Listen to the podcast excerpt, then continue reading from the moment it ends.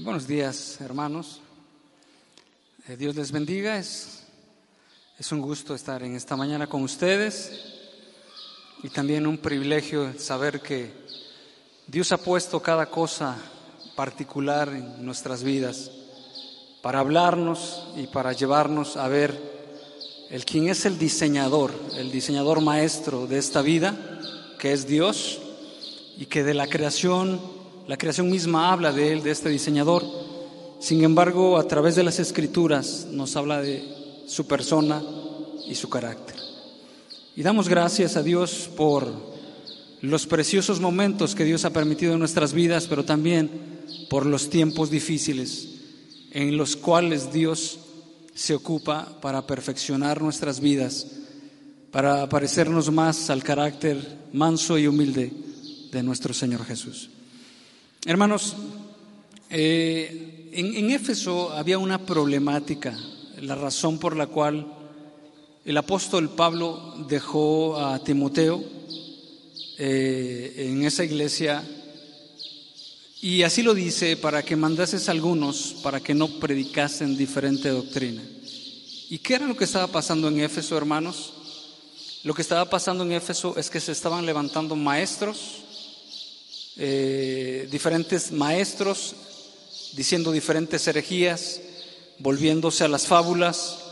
Había mujeres que se estaban levantando para enseñar y, y entre estas personas también se levantaban los que traían ideas judaizantes, o sea, que vamos a la ley, regresando a la ley, a la ley ceremonial y a todas esas cosas. Y el mismo apóstol Pablo dice, sin entender ni lo que hablan ni lo que afirman. O sea, estaban hablando cuantas cosas se le ocurrían eh, que a ellos mismos les parecía, era puro bla, bla, bla, bla.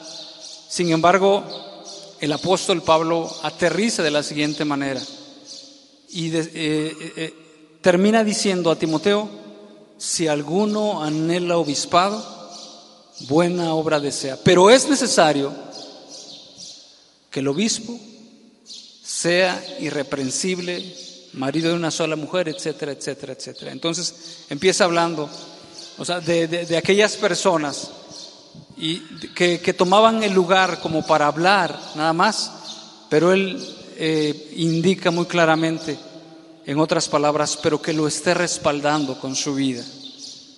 O sea, pero que él tenga esa vivencia de lo que está hablando.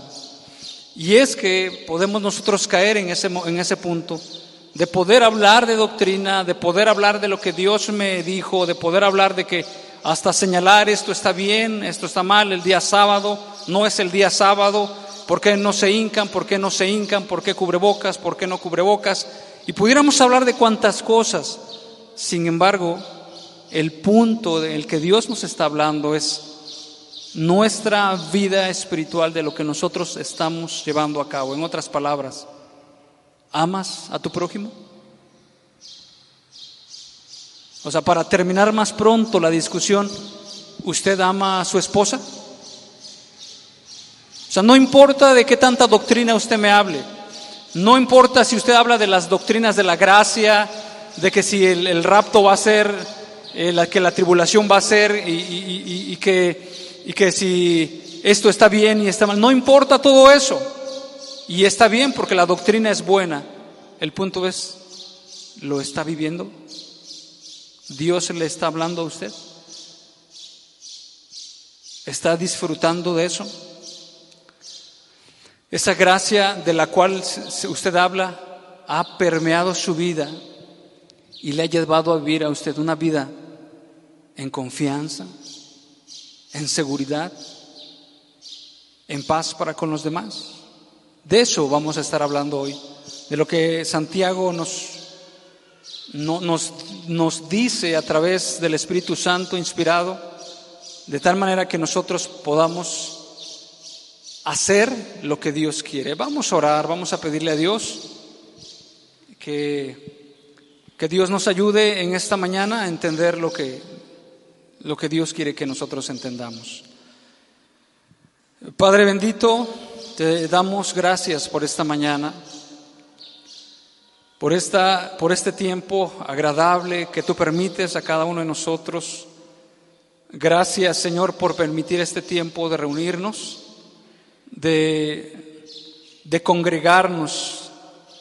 Qué, qué bueno es habitar los hermanos juntos en armonía. Permite, Señor, que esa armonía que viene del Espíritu Santo podamos nosotros habitar no solamente entre hermanos, sino también con los demás, como así tú quieres, bendito Dios, y por los méritos de Jesús.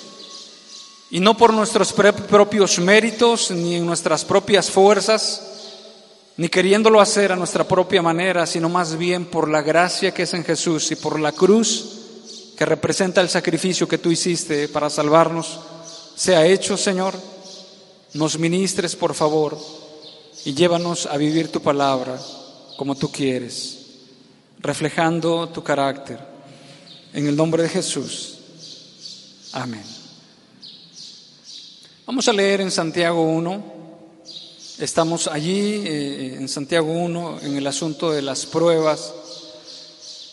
Y bueno, es, sería importante que nosotros pudiéramos eh, entender que el contexto, que esta es una congregación de judíos dispersos, que está hablando acerca de las pruebas. Y, bueno, si nosotros lo ubicamos, vamos a leer el Santiago, Santiago, perdón, del capítulo 1, del verso 1. Para que nosotros entendamos el contexto, lo vamos a leer hasta el punto que ahorita lo, este, lo vamos a explicar. Y dice de la siguiente manera. Este, son ya predicaciones pasadas, pero vamos a retomar esto para entrar en contexto. Dice Santiago 1.1, siervo de Dios y del Señor Jesucristo a las doce tribus que están en la dispersión salud.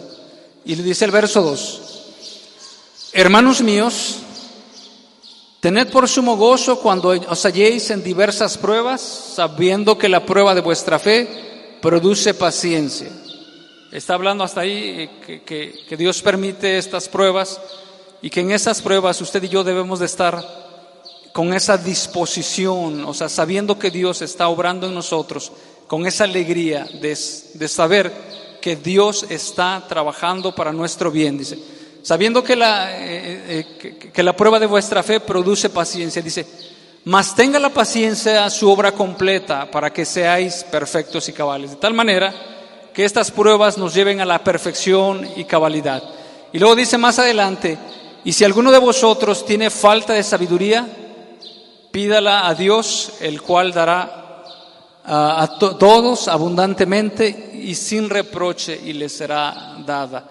Entendiendo esto, que la prueba es un proceso en el cual Dios va quitando las escorias de nuestro corazón, la, inmundicia, como más adelante lo dice, y entonces eh, eh, dice en esta parte pida eh, que Dios nos va a dar la sabiduría sin reproche. Y en este punto debemos de entender que Dios no nos va a, no se molesta o Dios no nos reprende injustamente porque nosotros estemos en esa situación, sino más bien la voluntad de Dios es darnos a nosotros, eh, cuando Dios nos purifica, no nos va a estar diciendo, señalando, ya ves, yo te lo había dicho antes, mira cómo estás, mira qué sucio estás, como frecuentemente nosotros escuchamos, sino más bien dice la escritura que nos va a dar sabiduría y sin reproche. ¿Y qué es la y aquí la sabiduría se refiere a la forma que nosotros debemos de proceder en ese problema, en esa dificultad, en ese momento de crisis, no solo para que nosotros podamos salir de eso y decirle a Dios, Señor, ya no quiero estar en este problema con mi esposa, ya no quiero tener esta maestra tan tan, este, tan estricta, ya no quiero yo estar este, yendo al trabajo porque el patrón es muy así, sino más bien para que nosotros podamos glorificar a Dios en el lugar donde Dios nos está poniendo, para que nosotros, como los mismos hermanos chinos que pedían, no oren para que Dios nos quite estas persecuciones, estas tribulaciones, sino más bien para que nuestros lomos sean fortalecidos y de esta manera glorifiquemos a Dios. No es por nosotros, hermanos, no es buscar nuestra propia salida para no estar padeciendo, sino más bien buscar la voluntad de Dios para nuestras vidas, para que Dios sea glorificado realmente y sea hecha su voluntad. El Señor Jesús dijo, mas no si tú quieres que pase de mí esta copa, hágase conforme a tu voluntad, mas no sea lo que yo quiero, sino lo que tú quieres. Hasta ahí estamos. Pedimos a Dios sabiduría, Señor, tengo esta enfermedad, Señor, tengo esta dificultad con mi hijo, Señor, tengo esta problemática con, ya sea con cualquier persona, Señor, dime, te pido por favor sabiduría, ¿qué voy a hacer? Estoy a punto de entrar a la universidad, ¿qué voy a hacer, Señor? No sé qué carrera escoger, pero algunas veces queremos buscar la carrera que más remunere, ¿verdad?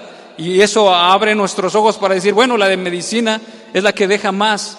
No, no debiera ser así, sino más bien, Señor, ¿en qué te puedo glorificar? ¿En qué mi vida tú la quieres utilizar para que te sirva en tu reino? Entonces seguimos más adelante. Dice el 6, pero pida con fe, no dudando nada, para el, porque el que duda es semejante a la onda del mar que es arrastrada por el viento y echada de una parte a otra. Debemos de pedir con fe esa respuesta que, que nosotros estamos pidiéndole a Dios y, y no debemos de ser como la onda del mar. Y dice más adelante, no piense pues quien tal haga que recibirá cosa alguna del Señor. El hombre de doble ánimo es inconstante en todos sus caminos. Más adelante, en los capítulos finales de Santiago, dice, y vosotros los de doble ánimo, purificad vuestro corazón. Realmente esa inconstancia que uno tiene al no pedir con fe es cuando nosotros mm, tenemos un corazón impuro, un corazón que no es fiel a Dios, sin embargo nosotros le pedimos a Dios, podemos ir con Dios a pedirle, pero por otro lado estamos teniendo motivos egoístas o nosotros esperamos la respuesta del brazo humano o de alguna otra persona o de nuestras condiciones, pero vemos que esto no funciona y, y regresamos a Dios y en esa inconstancia o simplemente puede venir a nosotros un momento de, de desesperación y vamos con Dios, pero ya nos sentimos un poco mejor y nos olvidamos de Dios. Y dice la Escritura, pero pida con fe. El hombre de doble ánimo es inconstante en todos sus caminos, el hermano que es de humilde condición, gloríese en su exaltación, la humildad, la dependencia de Dios para esperar una respuesta. Aunque para algunas personas pudiera decir, bueno, es que tú esperas en Dios. Y, y como, y, pareciera ser una locura, pero realmente no lo es, como el apóstol Pablo decía, que la salvación viene a través de la locura de la predicación, pero nosotros esperamos en Dios. Nosotros esperamos en Dios en, cómo instruir a nuestros hijos. Nosotros esperamos en Dios y somos conducidos en Dios. Eh, cómo proceder con nuestra esposa. Nosotros esperamos en Dios y todo eso nosotros buscamos de Dios para poder ser dirigidos. Dice más adelante en el verso 11 que dice, porque, eh, perdón, en el 10. Dice, pero el que es rico en su humillación, porque él pasará como la flor de la hierba. Dice el verso 11, porque cuando sale el sol con calor abrasador, la hierba se seca, su flor se cae y perece su hermosa apariencia. Así también se marchitará el rico en todas sus empresas, en todos sus propósitos, dice en otra versión, hablando de, del que confía en las riquezas. Y luego el verso 12 dice, bienaventurado el varón que soporta la tentación, porque cuando haya resistido la prueba, estamos en ese contexto de la prueba, eh, recibirá la corona de vida que Dios ha prometido a los que le aman. Estamos en, esa, en ese contexto, la, la prueba, y ya vimos en, en, sesiones pasadas que esa prueba, que nosotros podemos estar constantemente en pruebas, en pruebas eh, con respecto a nuestro carácter, podemos ser muy impacientes, podemos ser muy enojones, podemos ser muy este, dados a buscar las cosas materiales, sin embargo, Dios permite que nosotros pasemos por diferentes pruebas. ¿Para qué? Para que nuestro carácter se vaya perfeccionando. Y entonces dice el verso 13, cuando uno es tentado, no diga que es tentado de parte de Dios, porque Dios no puede ser tentado por el mal, ni Él tienta a nadie. Y en ese momento de prueba y en ese momento de crisis, nosotros somos tentados a hablar en contra de Dios, como bien lo dice en Éxodo, cuando Moisés le decía a los israelitas, dice, ¿quiénes somos para que ustedes murmuren contra nosotros? Nosotros quiénes somos, dice, más bien las murmuraciones que ustedes hacen son en contra de Dios. En otras palabras, cualquier acusación, cualquier cosa o palabra que procede de nuestro corazón por las circunstancias, por las enfermedades, por el, incidente que pasó en la mañana, por el taxi que no llegaba, porque no me atendían en el, en el súper, por cualquier cosa, cualquier protesta, cualquier este, eh, murmuración, no es una murmuración en contra del chofer, en contra del dueño del taxi, en contra del dueño del súper, en contra de la del desorden, etcétera, sino más bien es una murmuración directa en contra de Dios.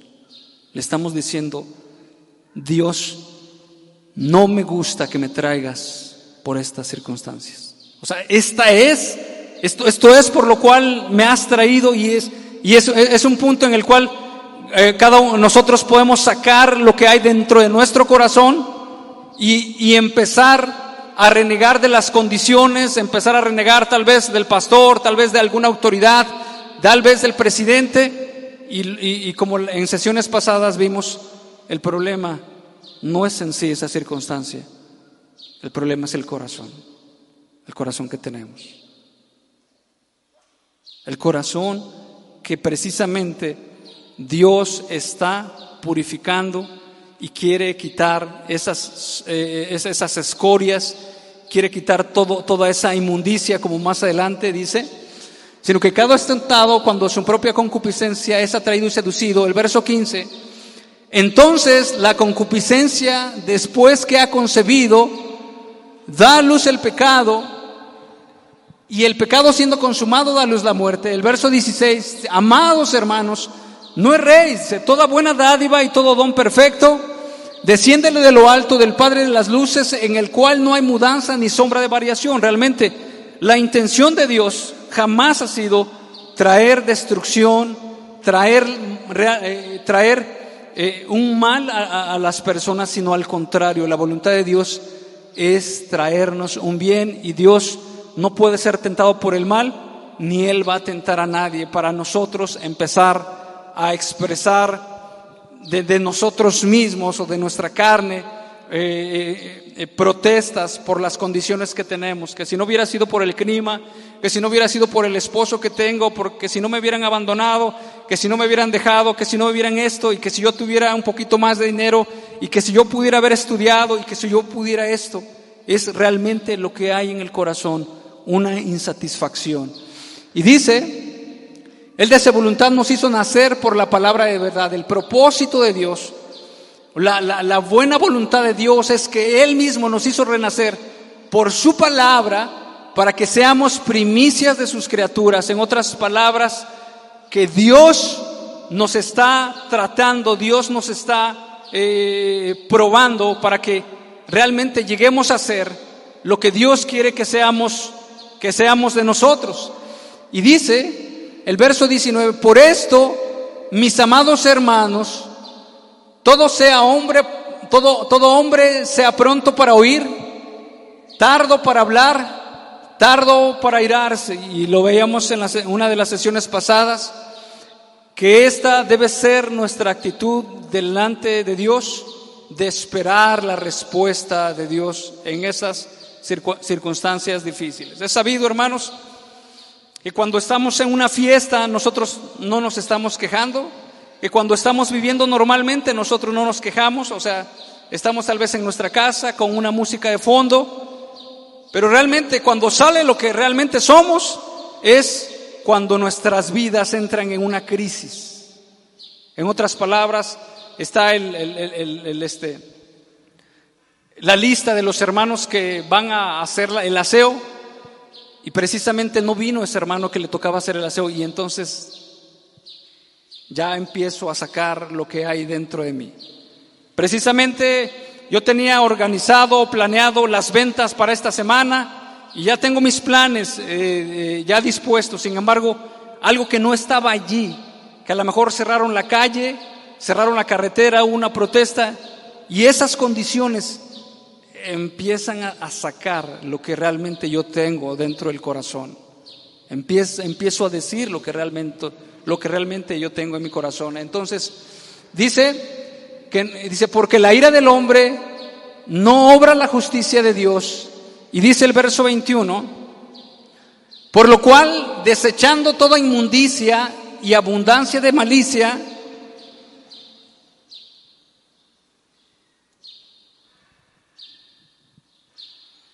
Recibid con mansedumbre la palabra implantada, la cual puede salvar vuestras almas.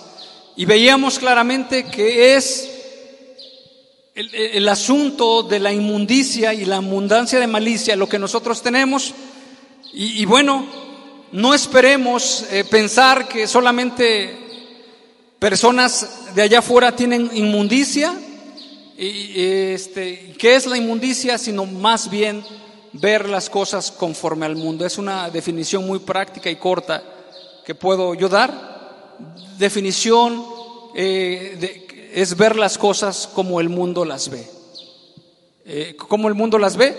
Bueno, como comúnmente allá afuera nosotros podemos ver que eh, si, si el mundo está buscando una mayor comodidad, una mayor presentación física, bueno, entonces yo voy a buscar la mayor presentación física en mi, en mi cuerpo, porque, porque eso es lo que está pidiendo el mundo.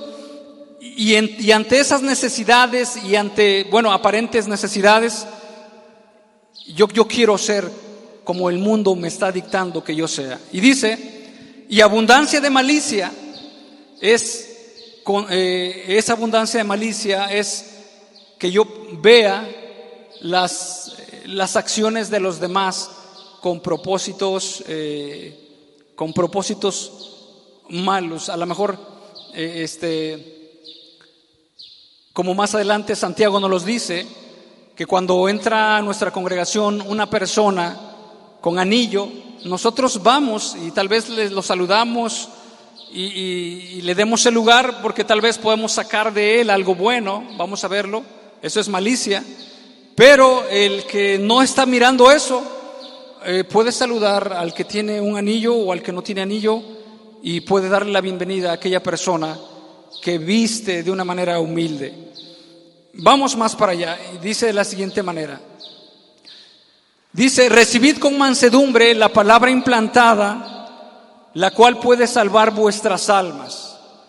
Es lo que el verso 22, el hermano César la semana pasada nos estaba compartiendo y dice, pero sed hacedores de la palabra. Nosotros vimos en los versos ah, del inicio que nosotros le pedíamos a Dios sabiduría, que nosotros deberíamos tener fe para ser constantes y esperar en Dios en esa palabra. Y aquí en esta parte está diciendo eh, que nosotros desechemos nuestras propias eh, tendencias a seguir conforme a la corriente de este mundo. Y Dios es como nos va a hablar, dice el verso 21, en la parte segunda, recibid con mansedumbre la palabra implantada, la cual puede salvar vuestras almas. Ya hemos pedido a Dios sabiduría, hemos esperado con fe, hemos sido humildes y Dios nos va a hablar. Y es, eh, o sea, casi estamos hasta el, hasta el punto final de esta parte de la prueba. Es como aquel que entra a la universidad, ya cursó el primer grado, segundo grado, tercer grado, le faltan dos meses, tres meses y deserta. Dice, ya no termino, no te vas a titular. No, ya no aguanto. O cuando aquella persona entra al colegio militar, ya pasó el examen, pasó los primeros años más difíciles y ya está en el segundo o tercer año y dice ahí, ya no, ¿por qué? Porque ya, ya no aguanto, ya no puedo. Dios, le pedimos a Dios sabiduría, pedimos con fe, eh, quitamos lo que tengamos que quitar y Dios, y dice que debemos de recibir la palabra implantada, lo que Dios nos va a hablar. Dice el verso 22, lo que el hermano César hace ocho días nos estaba hablando, pero sed hacedores de la palabra, o sea, Dios nos va a hablar. Dios te va a hablar, pero sé un hacedor de la palabra y no tan solamente un oidor, engañándoos a vosotros mismos, Porque si alguno es oidor de la palabra, pero no hacedor de ella, este es semejante al hombre que considera en un espejo su rostro natural, porque, el que se, porque él se considera a sí mismo y se va y luego olvida cómo era, dice el verso 25. Mas el que mira atentamente en la perfecta ley, la de la libertad, y, esto eh, el hermano César nos explicaba, y tenemos que entender que esta era una congregación de judíos. Los judíos precisamente observaban mucho las disposiciones religiosas, los rituales y todo eso. Y era la búsqueda de la salvación o la búsqueda de la aceptación de Dios a través de lo que yo puedo hacer. Y el, hermano nos los decía, leo la Biblia porque soy salvo ¿O soy salvo porque leo la Biblia? O en otras palabras, ¿voy a la iglesia porque soy salvo? ¿O soy salvo porque voy a la iglesia? ¿Ayuno porque soy salvo? ¿O soy salvo porque ayuno? ¿Cuál sería la, la situación real, hermanos? Ayuno, oro, porque Dios ha hecho una obra en mi corazón, porque Dios lo ha hecho. Y realmente eh, esta parte de buscar la salvación por los méritos propios es que, bueno, yo hago esto, cuando nosotros compartimos el Evangelio y platicamos con las personas, ellos pueden decir, es, es que yo soy un hombre bueno, yo estoy casado con mi esposa, este, le doy la semana, he criado mis hijos, ahí más o menos vamos, etcétera, pero realmente no, no explica cómo vive con su esposa. Realmente no explica cómo vive con sus hijos, realmente no, es, no explica. Y entonces eh, uno piensa que a través de las cosas buenas que uno ha hecho es como uno se merece la salvación, pero uno ha olvidado la realidad de nuestras, nuestras vidas, que es más que de lo que nosotros hemos hecho, y voy a poner este ejemplo, a alguien que lo están acusando por un crimen, por un homicidio o por un robo, por un homicidio precisamente y que él esté delante del juez y ya lo condenan y él mismo dice, pero desde chico sí le he obedecido a mis papás. ¿Usted no me quiere perdonar? Pero bueno, cuando yo hice el robo en la mañana, me porté bien. Y entonces pensamos que a través de, de, los méritos pequeños que nosotros hemos hecho, de las poquitas cosas que en la luz que, lo que Dios nos ha permitido en, el conocimiento general, que pensamos que eso realmente permite para nosotros una herencia en el reino de los cielos. Y luego dice, mas el que mira atentamente en la perfecta ley, la de la libertad, y persevera en ella, no siendo oidor olvidadizo, sino hacedor de la obra, este será bienaventurado en lo que hace. Hasta ahí. Y, es lo que vamos a ver en el verso 26 y 27 en esta mañana.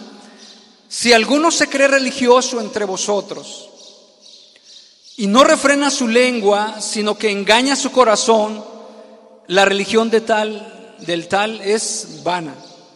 La religión pura y sin mácula delante de Dios el Padre es esta, visitar a los huérfanos y a las viudas en sus tribulaciones y guardarse sin mancha del mundo. Entonces, vamos a ver en la primera parte, lo he titulado La religión vana y la religión pura. Tres aspectos de la religión vana, vamos a ver el primero. Eh, una religión vana, dice, si alguno se cree religioso, y religioso se puede referir probablemente a una cuidadosa observación de las restricciones religiosas. Podemos encontrar dos tipos de personas que muchos de nosotros o de ellos podemos hacer énfasis en, el, en, la apariencia externa. Por ejemplo, los hombres se tienen que sentar de este lado, las mujeres de este lado, no tienen que usar anillos, este, no, no se tienen que pintar, eh, o, o, como los judíos lo veían, que si está circuncidado, que si lleva sus filacterias, que si lleva el aquipú, etcétera, y todo eso, puede referirse a eso, pero también se puede referir a una, a una persona devota, a una persona que es temerosa de Dios o a un adorador. En otras palabras, si usted, si alguno se cree cristiano entre vosotros, o por otro lado, si alguno se cree religioso en ese sentido, de ser religioso, de observar las costumbres, de mirar solamente la apariencia, eh, de, ver solamente los asuntos externos, dice, si alguno se cree religioso, se puede referir a eso. Y el segundo punto, y no refrena su lengua. Si alguno se cree cristiano o si alguno se cree religioso y no refrena su lengua, ¿y qué es refrenar la lengua? Refrenar es gobernar o conducir con una brida. Y más adelante también Santiago habla de que a los caballos se le pone una brida para controlarlos. Y no refrena su lengua. Y es ahí en el punto, hermanos, donde ya Santiago está diciendo, ya habla dos veces, tres veces con esta, al respecto de hablar. Cuando dice, no diga, cuando alguno es tentado, no diga que, que, la tentación es de parte de Dios. Es la primera vez. La segunda vez es, eh, por lo cual, amados míos, todo hombre sea pronto para oír, tardo para hablar, tardo para hablar y tardo para irarse la segunda vez y esta es la tercera vez que nos habla acerca de el que nosotros tenemos que, que controlar nuestra lengua, dice, y para eso vamos a leer Mateo 12, Mateo 12, 33. Y en esta parte, precisamente, entendiendo el contexto, no se refiere solamente a un moralismo o a una situación que tenemos que mejorar en la conducta, aunque también se puede aplicar. Realmente eh, cuando nosotros hablamos con el cliente, con otras personas, con nuestra esposa, con nuestros hijos, la actitud de nosotros es que tenemos que estar prontos para escuchar. Sin embargo, eh, eh, muy comúnmente no se da eso.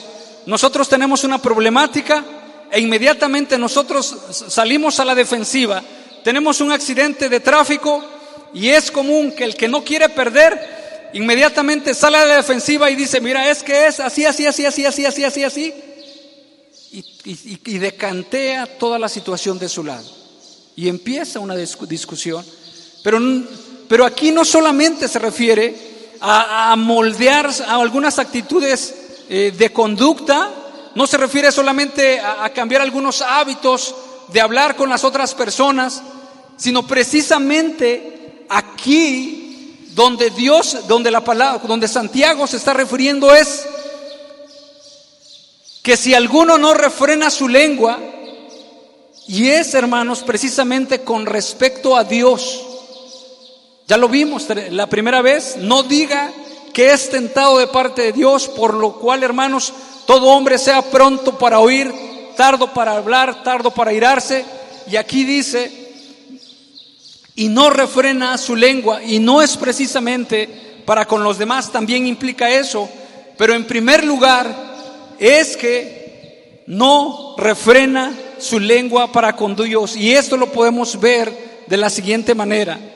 Hermanos, en los versos anteriores, lo que el hermano César nos explicó, lo que nos, eh, nos, compartió, es que todo hombre tenía que estar siendo pronto para oír y que nosotros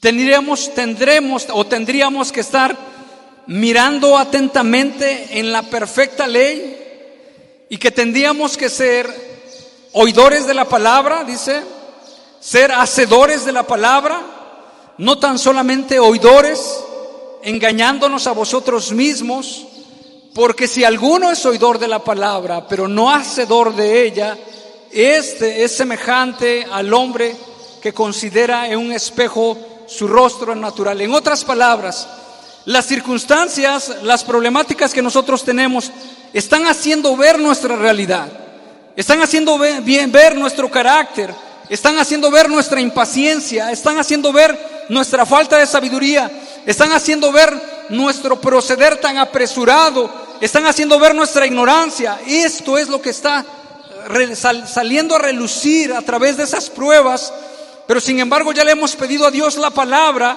la respuesta para esa situación, y Dios nos habla, y Dios nos va a hablar. Sin embargo, Santiago nos dice, sed hacedores de la palabra. Ahora, el punto es que usted y yo vamos a proceder a hacer lo que Dios nos ha dado, a, proceder a vivir lo que Dios nos ha, nos ha dicho a través de la palabra. Y dice, sed hacedores de la palabra y no tan solamente oidores engañando, engañándoos a vosotros mismos, porque si alguno es oidor de la palabra, pero no hacedor de ella, este es semejante al hombre que considera en un espejo su rostro natural. Entonces, aquí, el que no está refrenando su lengua es en contra de Dios. Lo vamos a ver en esta parte. Dice Mateo 12, 33. Lo vamos a leer.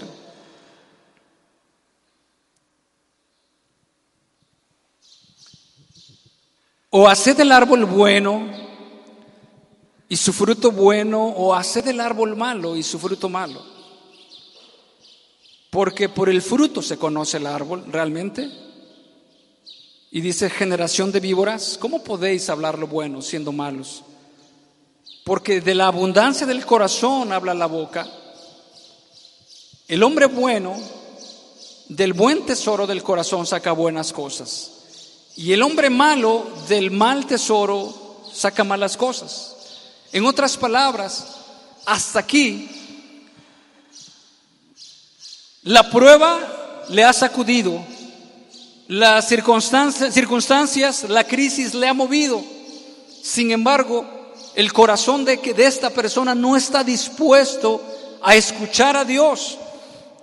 No, no, no, no. Ha escuchado, sí, ciertamente, pero esa palabra no la ha recibido y no la ha puesto por obra. Y en Santiago 3, más adelante, lo dice de esta manera. Hermanos míos, no os hagáis maestros muchos de vosotros, sabiendo que recibiremos mayor condenación, porque todos ofendemos muchas veces, si alguno no ofende en palabra, este es varón perfecto, capaz también de refrenar todo el cuerpo. Y me impresiona cómo Santiago lo dice. Aquella persona que no ofende en palabra puede refrenar su cuerpo. Podemos cambiarlo. Aquella persona que ofende en palabra no puede refrenar su cuerpo. No, no puede, o sea, realmente le da el sueño, se duerme. Le tiene hambre y, y bueno, y puede aguantarse, no se aguanta. Eh, tiene que callar con respecto a alguna situación y habla y todo eso. O sea, o sea, de lo del corazón se manifiesta a través de la boca y la boca y el, freno de la boca, o, o mejor dicho, el desenfreno de la boca, habla precisamente de la incapacidad de gobernar nuestros propios cuerpos o sea, una falta de dominio propio. Y en, y en, el versículo que leíamos en Mateo 12 habla acerca de los frutos. Y precisamente es lo que nosotros queremos ver en esta, en esta mañana.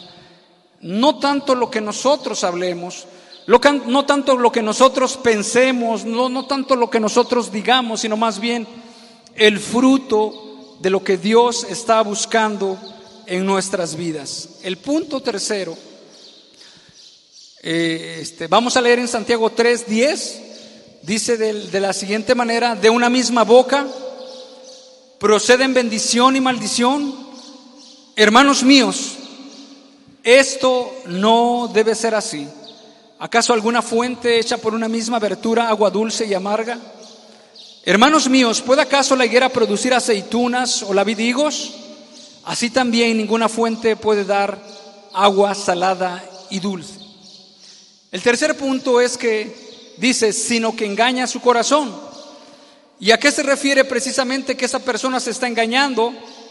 Es que esa, esa persona que escucha la palabra de Dios, escucha el consejo, escucha la voluntad de Dios revelada para su vida y no le hace caso, no la lleva a cabo, no la practica en su vida.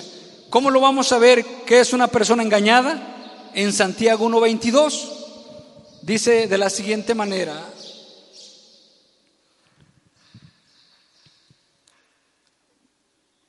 pero sed hacedores de la palabra y no tan solamente oidores, engañándoos a vosotros mismos. O sea, en otras palabras, una persona que procede conforme a la voluntad de Dios, una persona que ha escuchado a Dios, una persona que ha callado delante de Dios, que está pronto para escuchar a Dios precisamente, que, está, que es tardo para hablar y por supuesto tardo para irarse, es una persona que realmente está cumpliendo con la voluntad de Dios. Sin embargo, lo que Santiago 1.22 nos dice, que seamos hacedores.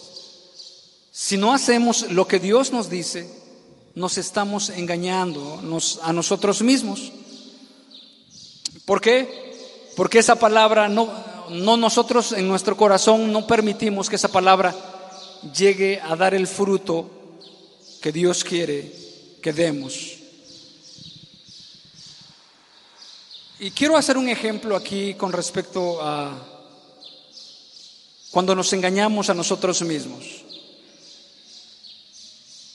Eh, nosotros en la escuela vemos a muchas personas que asisten, no todos son estudiantes, sin embargo, muchas personas piensan que son demasiado listos, o en el trabajo también.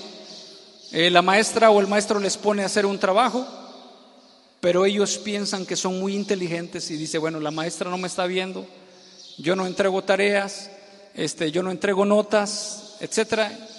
Soy muy listo. Me mandan a la clase de música o me mandan a la clase de inglés, yo no pongo atención, yo no me aplico en hacer esto y soy muy listo. Porque mira, el otro está sentado en la butaca con su lápiz es como comúnmente se les dice en la universidad, es un matado. Míralo. El otro, mira, este, bien obediente. Eh, mira cómo está ahí dándole la guitarra o está practicando. Y él piensa que es muy inteligente, ¿verdad? ¿Han visto así a niños o a jóvenes que son muy inteligentes en sus propios pensamientos?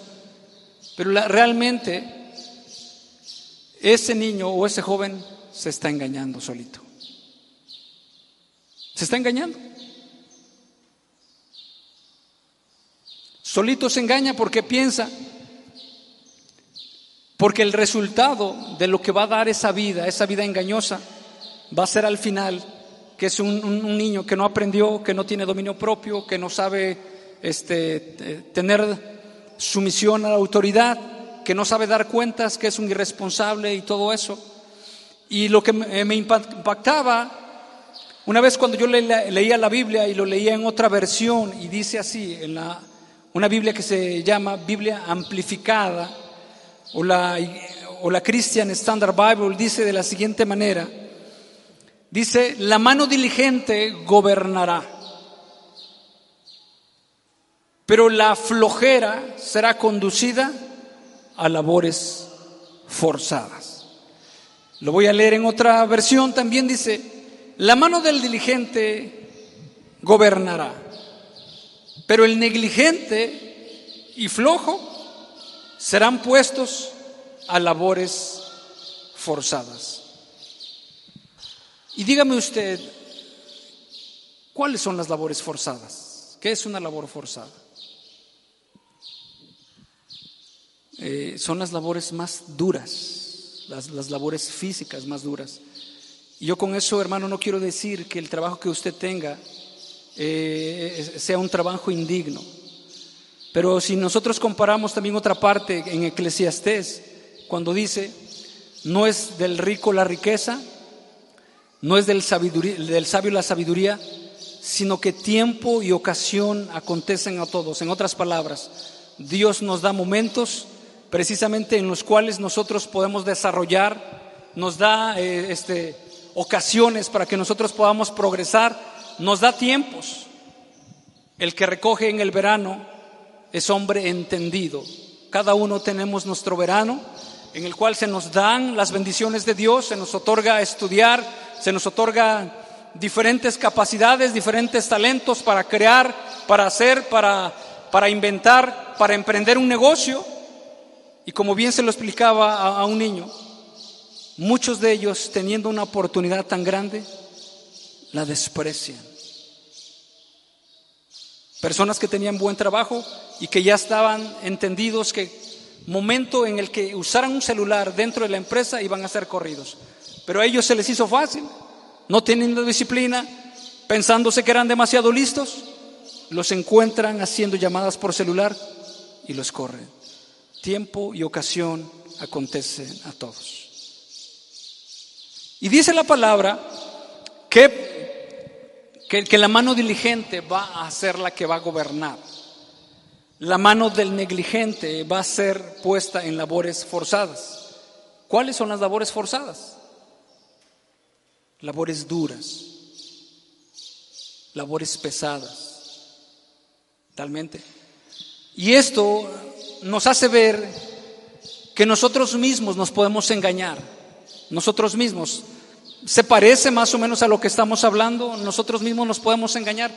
Pensamos que somos más inteligentes, pensamos que somos más listos, pero comparado, pero con el contexto del que estamos hablando, eh, pensamos que nosotros al escuchar la palabra y no hacerla, pues no hay problema, pero la escritura dice que nos estamos engañando, a sí mismo se engaña.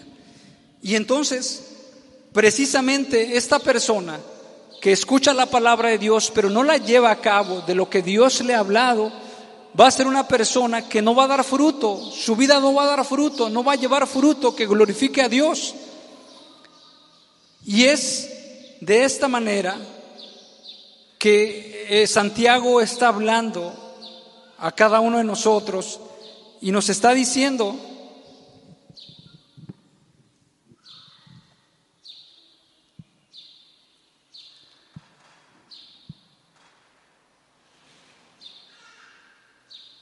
En el verso 25, no lo, no lo busque, dice, dice, no siendo oidor olvidadizo, sino hacedor de la obra, este será bienaventurado en lo que hace.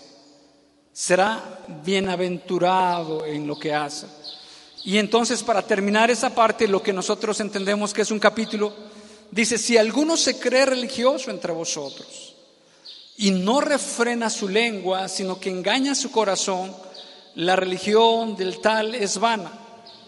El verso anterior dice, bienaventurado en lo que hace. Y bien lo dice el Salmo, dice, sino que en la ley de Jehová está su delicia, será como el árbol plantado junto a corrientes de agua que da su fruto en su tiempo y su hoja no cae, y todo lo que hace prosperará. ¿Por qué va a prosperar? Porque su vida está fundada en la roca. ¿Por qué? Porque le está haciendo caso a la palabra de Dios. Contrario es que nosotros nos amoldemos a este mundo y este mundo nos está diciendo si tú no le das 25 horas al día a tu trabajo, no vas a prosperar. Pero ¿qué nos dice la palabra por el otro lado? Busca primero el reino de Dios y su justicia y lo demás será añadido. Pero ¿qué nos dice este mundo? O sea, las disposiciones con respecto a este mundo. ¿Sabes qué? Apúrate. Tengo un tiempo de cinco minutos porque si no se te va a ir el carro, no vas a llegar puntualmente al trabajo y vas a tener todas las cosas. Pues precisamente hacemos eso y tenemos todas las problemáticas.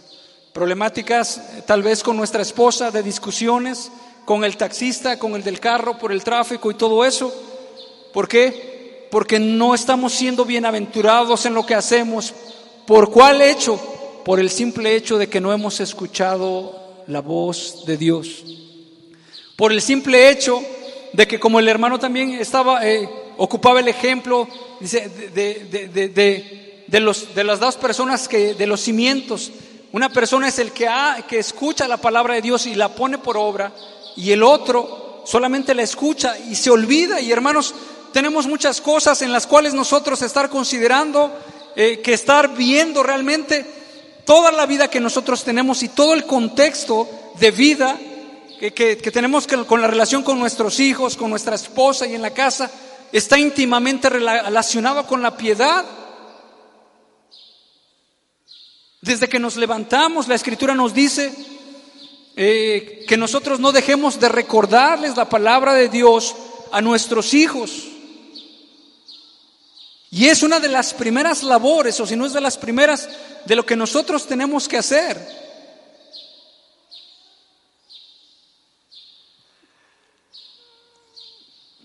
De lo que nosotros tenemos que hacer.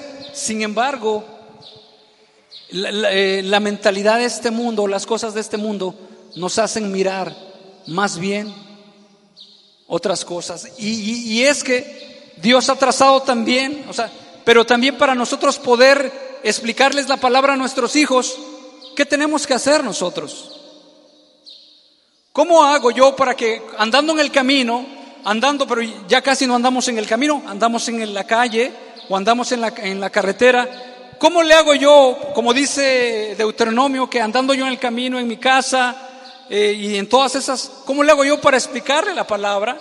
Tal vez no tenga yo mi celular en la mano, sin embargo, en la medida que Dios me ha bendecido a mí, y esa bendición es de lo que yo he leído, de lo que yo he escuchado delante de Dios, de lo que yo, de lo que mi, voz no se ha levantado en contra de Dios para decirle, porque a lo mejor usted me dice, pero yo no lo hago. Este, ¿cuántas veces le he dicho a Dios que no me interesa? ¿Cuántas veces le he dicho a Dios que Él se calle? ¿Cuántas veces le he dicho a Dios que su palabra, tal vez no se lo hemos dicho así, pero en la vida diaria se lo hemos manifestado con nuestros hechos. Y allí estamos callando a Dios y nosotros hemos estado hablando.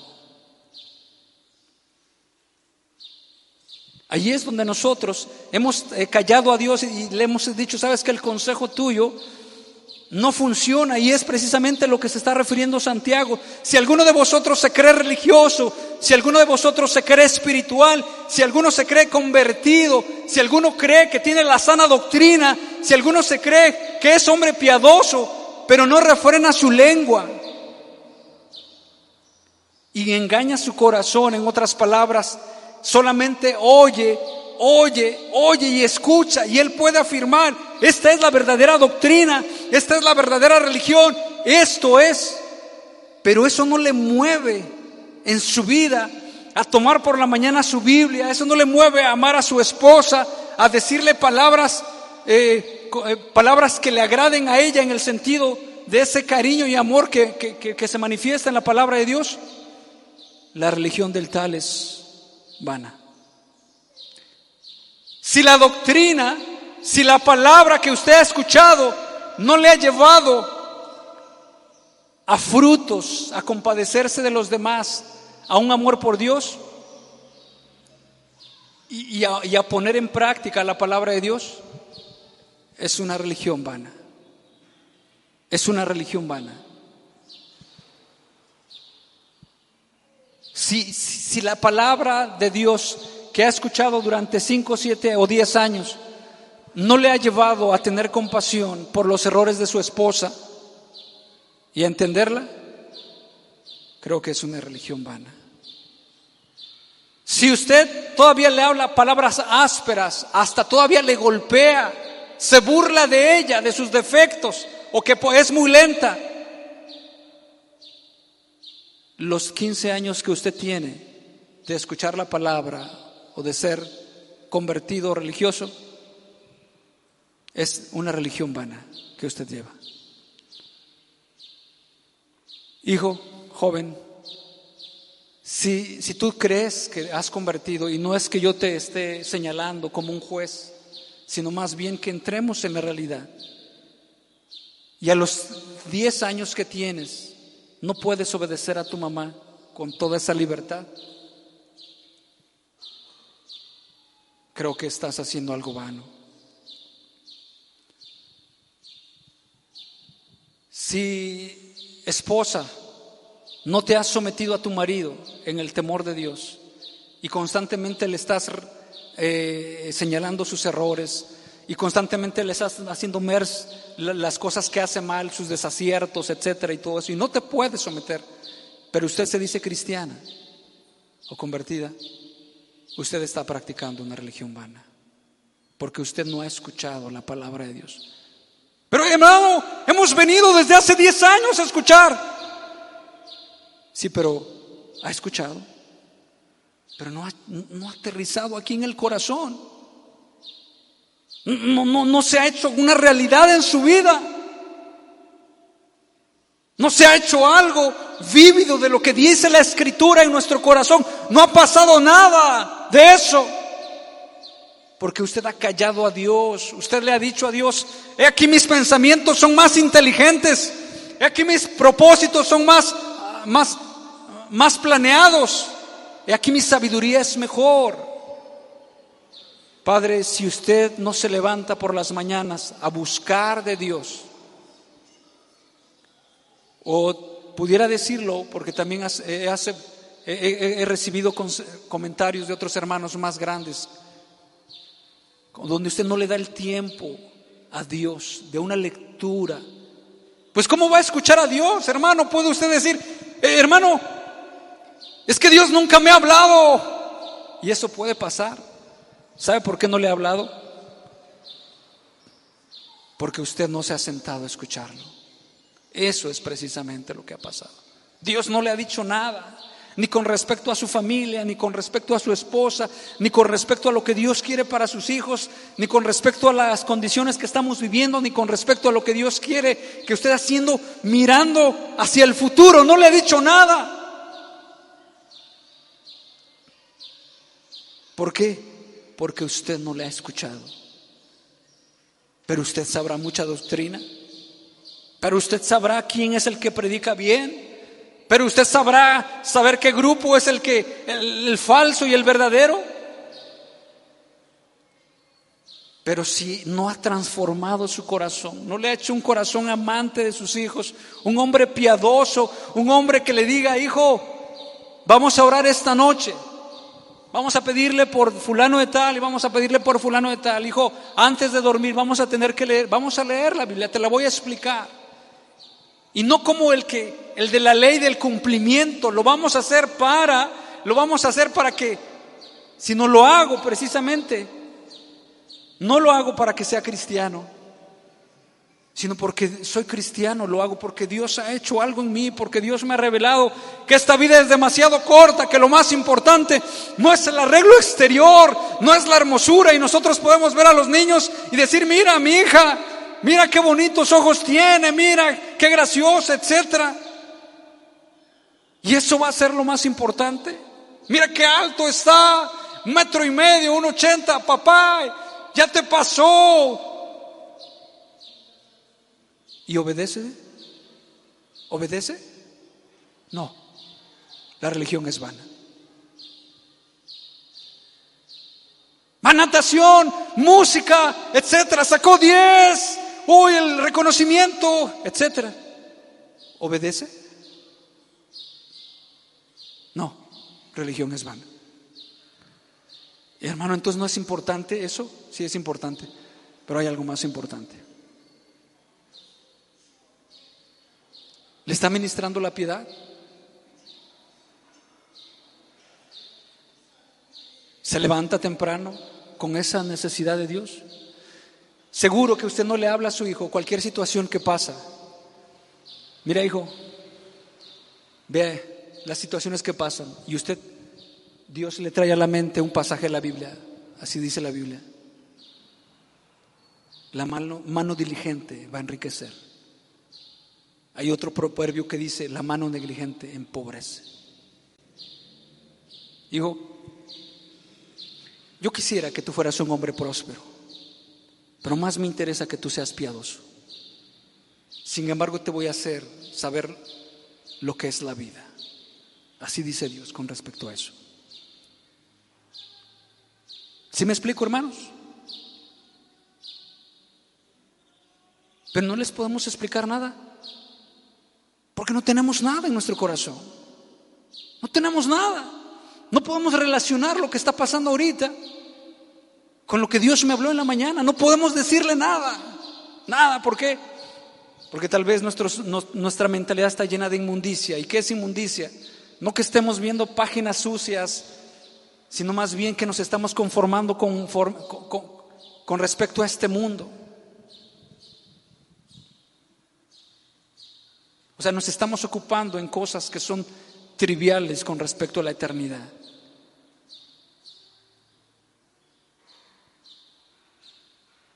Y no realmente algo que vale. Y entonces el apóstol, perdón, Santiago está diciendo, si alguno se cree religioso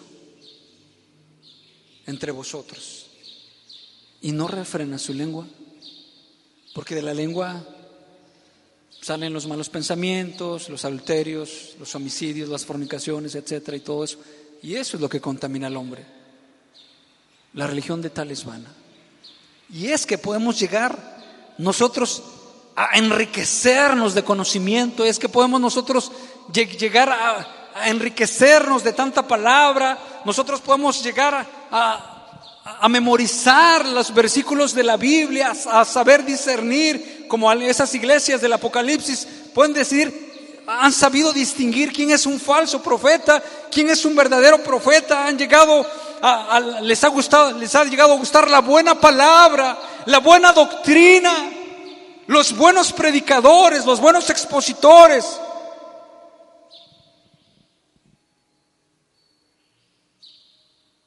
¿Y hay fruto en su vida? ¿Hay fruto en su vida? ¿Es más apacible? ¿Es más amable con su esposa? ¿Agradece por la comida que le hizo? ¿O simplemente se levanta y dice, bueno, yo no quiero esta carne enchilada? ¿Ya piensas que soy albañil?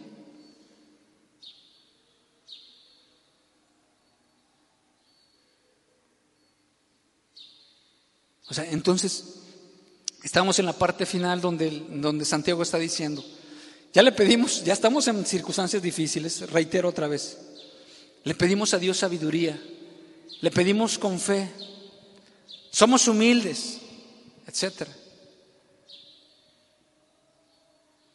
Y Dios nos habla. Y Dios nos va a hablar, nos habla.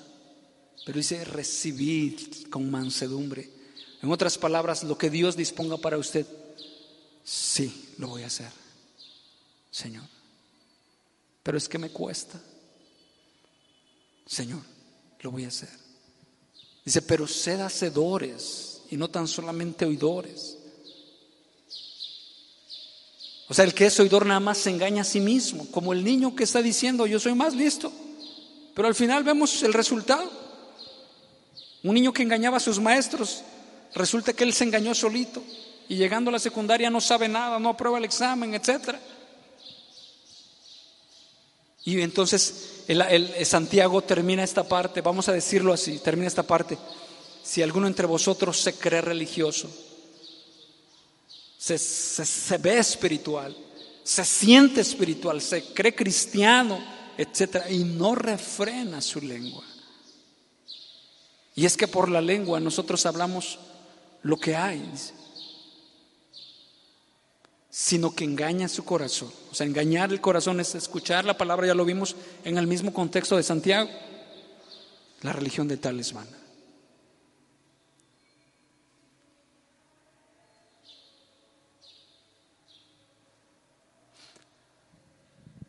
Seguimos más adelante.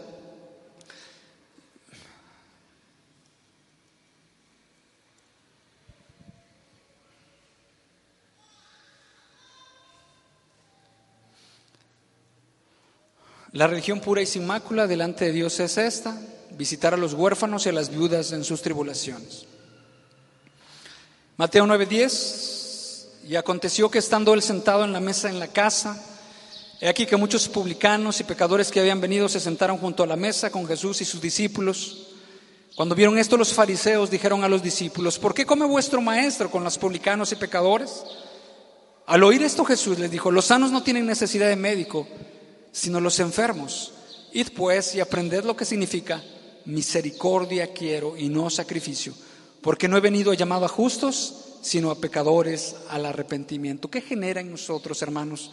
Cuando vemos a los borrachos, vemos niños analfabetas, familias desordenadas, desorganizadas, madres solteras, adolescentes ociosos, ¿qué genera en nosotros? ¿Qué puede generar? Una de dos. Puede generar en nosotros, ¡Uf! ¡Qué fastidio! Esta la suciedad de esta sociedad. Indignación o compasión. ¿Qué genera en nosotros? ¿En qué estamos más empeñados? ¿En señalar el sábado o el domingo? Lo que veíamos, el rapto, ¿cuándo es? ¿Cuándo será el fin? Algunos dicen es que tú no conoces el verdadero nombre de Dios. El verdadero nombre de Dios es yo. Ese es el verdadero nombre. Y si no lo pronuncias de esta manera, estás mal. Pero realmente es que Dios tiene, se, se, se manifiesta a través en la Biblia diferentes nombres y, bueno, el quien conocemos es a Él, a la persona de Él, su carácter. ¿En, ¿En qué estamos más ocupados? En cumplir con las reglamentaciones rituales o ceremonias, o en manifestar a Dios un espíritu afable o apacible. Alguien decía, hablamos de las doctrinas de la gracia o de las gracias o de la gracia de las doctrinas. Cuenta una persona que un seminario empezó a haber, una discusión, bueno, un debate, que no está mal un debate en cierto momento entre dos estudiantes de ese seminario, y al final de cuentas empezaron a elevarse los ánimos y las voces, etcétera, de tal manera que literalmente se empezaron a forcejear. ¿Y sabe de qué discutían? De qué es estar lleno del Espíritu Santo.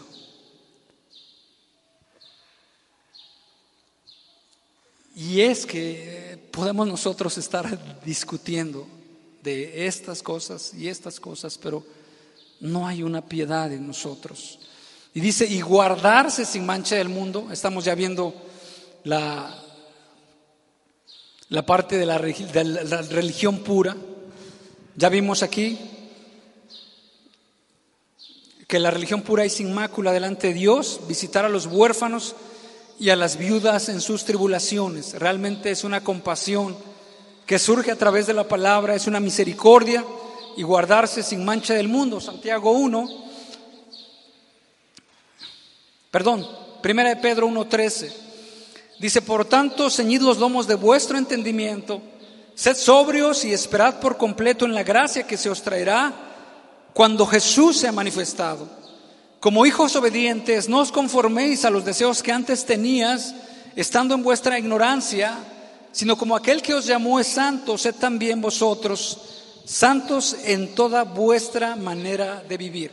Y si nosotros seguimos en Primera Pedro 2, en el verso 1 dice, desechando pues toda malicia, todo engaño, hipocresía, envidias y todas las detracciones, Desead como niños recién nacidos la leche espiritual no adulterada para que por ella crezcáis para salvación. Dos cosas que tenemos que hacer, de acuerdo a 1 de Pedro 2, desechar y desead.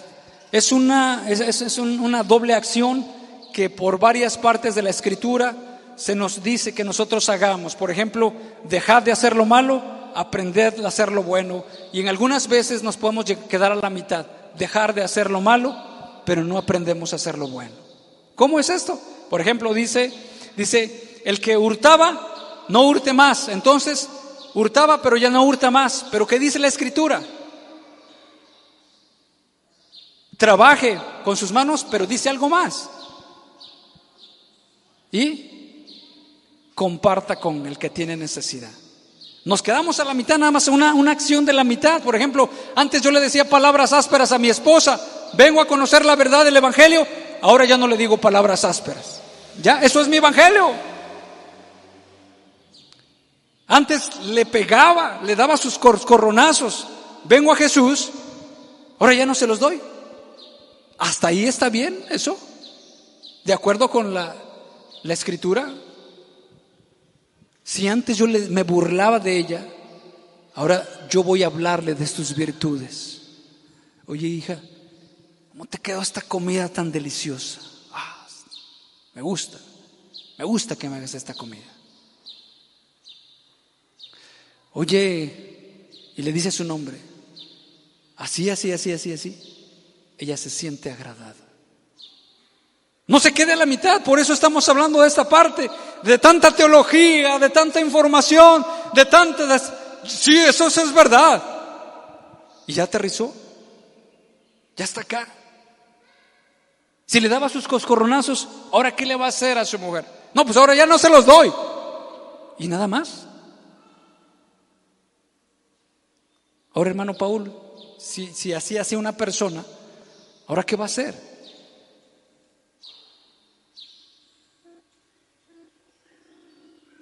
Si le daba sus cosas, ya no le va a dar, ¿verdad?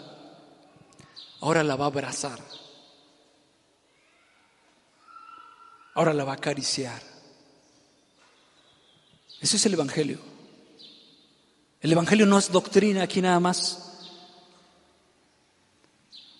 Llegar a ser como los fariseos, tan, tan serios y tan severos y tan estrictos. Por aquí ningún niño me pasa corriendo. O como decía mi tío que apenas nos visitó, dice, el abuelo, dice, estábamos comiendo con el sombrero y llegaba, quítese usted el sombrero. Eso es falta de respeto. O sea, muy, estrictos. Y el amor ¿Y la piedad?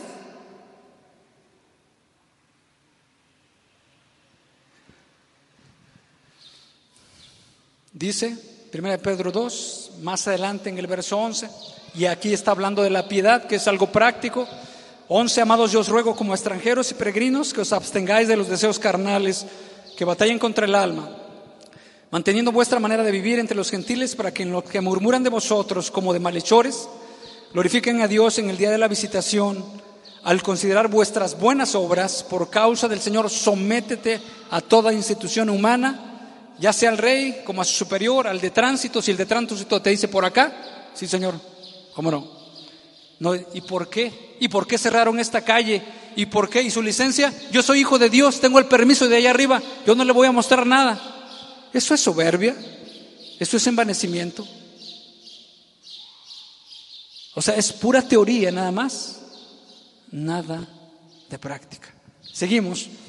En el verso 13, y seguimos más adelante en el 14, ya sean los gobernadores como por él enviados para castigo de los malhechores y alabanza de los que hacen bien. Más adelante, por favor. Todavía. Como libres, pero no como los que tienen la libertad como pretexto para hacer lo malo, sino como siervos de Dios. Honrar a todos amad a los hermanos, temer a Dios, eso es parte de, de que nosotros nos apartemos, nos guardemos sin mancha del mundo. Y luego en, el verso 18, estad sujetos con todo respeto a vuestros amos, no solamente a los buenos y afables, sino también a los difíciles de soportar. En otras palabras, en mi cristianismo llega hasta el centro de trabajo y me voy a someter a, a, a mis patrones este, no solamente a los buenos y afables, sino a los estrictos y duros. Realmente eso es parte de apartarnos o guardarnos sin mancha del mundo. Sigue más adelante, por favor. Más adelante, más adelante sigue. Más todavía. En el siguiente capítulo, porfa, el que sigue. En el verso 1. Asimismo, vosotras, mujeres, estad sujetas a vuestros maridos, para que también los que no creen en la palabra sean ganados sin palabra por la conducta de sus esposas. Apartarse sin mancha del mundo se está refiriendo a una conducta piadosa de las esposas para con sus maridos. Eso es algo práctico que, que, que está diciendo Santiago.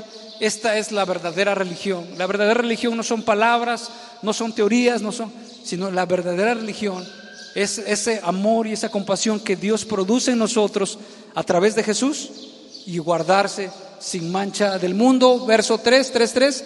Vuestro atavío no sea el externo de peinados ostentosos, de adornos de oro, de vestidos lujosos, sino el interno, el del corazón, en el incorruptible ornato de un espíritu afable y apacible, que es de grande estima delante de Dios. En otras palabras, ese, el guardarse sin mancha del mundo, el mundo nos dice, tienes que vestirte bien, tienes que salir en la foto del Facebook, tienes que ir al gimnasio, tienes que tener tus músculos eh, muy, muy crecidos, tienes que, sin embargo, la palabra de Dios y la piedad dice, busca el corazón de un ornato afable y apacible. Esto es lo que vale más.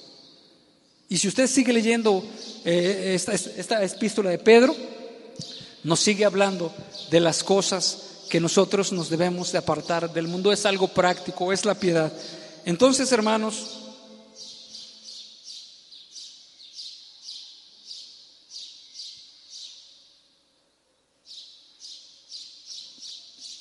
Primera de Pedro 2.1 dice, desechando pues toda malicia, todo engaño, hipocresía, envidias y todas las detracciones, desead como niños recién nacidos la leche espiritual no adulterada para que por ella crezcáis para salvación. Bueno, entonces, ¿cómo, eh, es a través de la palabra?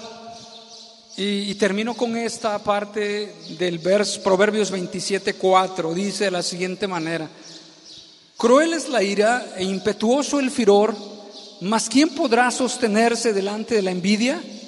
¿Quién se puede sostener delante de la envidia? Romanos 7, 23 dice de la siguiente manera, pero veo otra ley en mis miembros que se revela contra la ley de mi mente y que me lleva cautivo a la ley del pecado que está en mis miembros. Miserable de mí, ¿quién me librará de este cuerpo de muerte. ¿Cómo le vamos a hacer para hacer el bien? Puesto que hay una tendencia en nosotros a hacer el mal.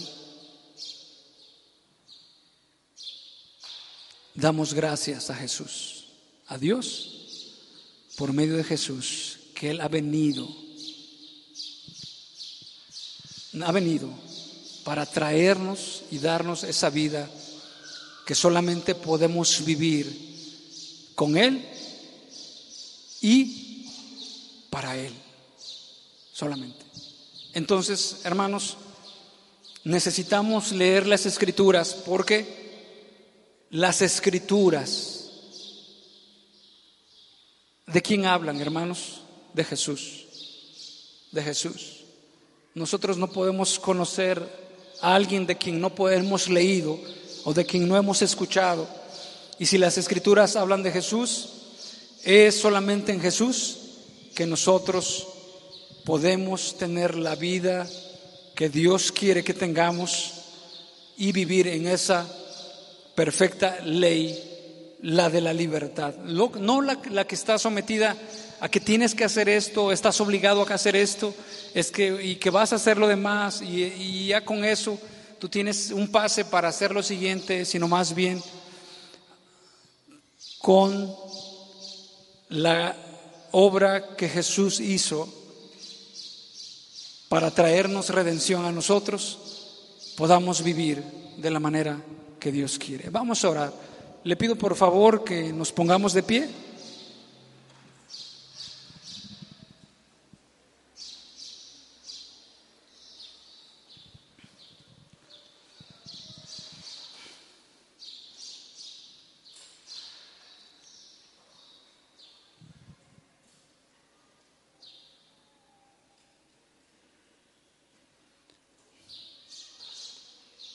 Dice, si alguno se cree religioso entre vosotros y no refrena su lengua, sino que engaña su corazón, la religión del tal es vana.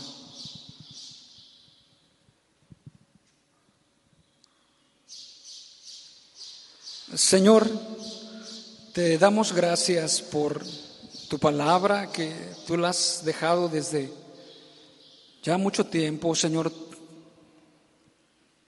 tú tienes todo planeado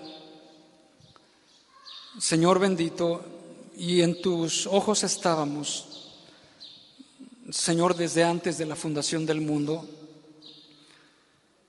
Sin lugar, y tu palabra dice que lámpara es a nuestros pies tu palabra y lumbrera nuestro camino. Bendito Dios, la gracia, la influencia divina, el amor, la compasión y, todo eso que nosotros necesitamos y que hablan de esa vida piadosa, de esa vida que conocen al Dios viviente, de esa vida que habla de, de, de de lo que tú eres, Señor bendito. Permite que nosotros te conozcamos. Permite que nosotros, bendito Dios, podamos ir apreciando a través de la revelación de tu palabra y de la luz, podamos apreciar la verdad. Y de esta manera, Padre, no nos conformemos a los deseos engañosos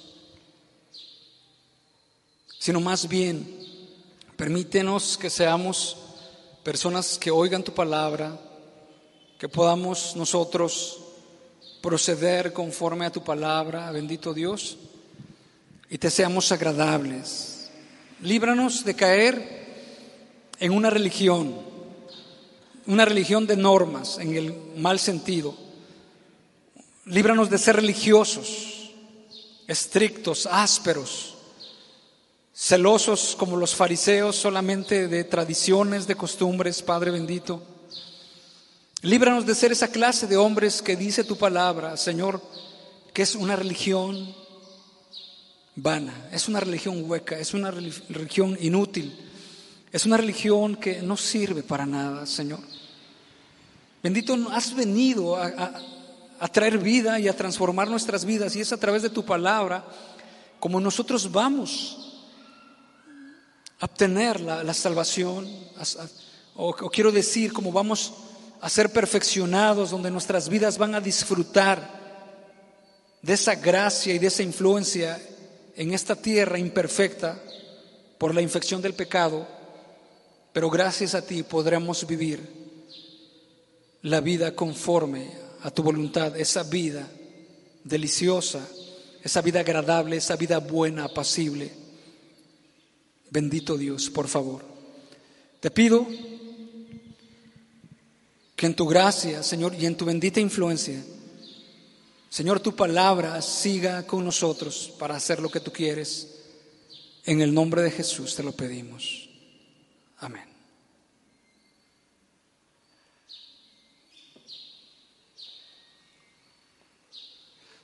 Eh, bueno, entonces hermanos, pueden sentarse. Este, eh, lo que Dios quiere es precisamente lo que, eh, lo que Dios nos está hablando, mejor dicho, en, esta, en esta epístola de Santiago, es de realmente que vivamos esa, pues esa vida pura, por no decir religión, porque a lo mejor en este tiempo ya estamos acostumbrados a que la religión, ¿verdad? Por ahí alguien definía la religión como el esfuerzo del hombre por llegar a Dios. Pero el cristianismo es Dios viniendo a salvar al hombre, a buscar al hombre, a lo que está perdido.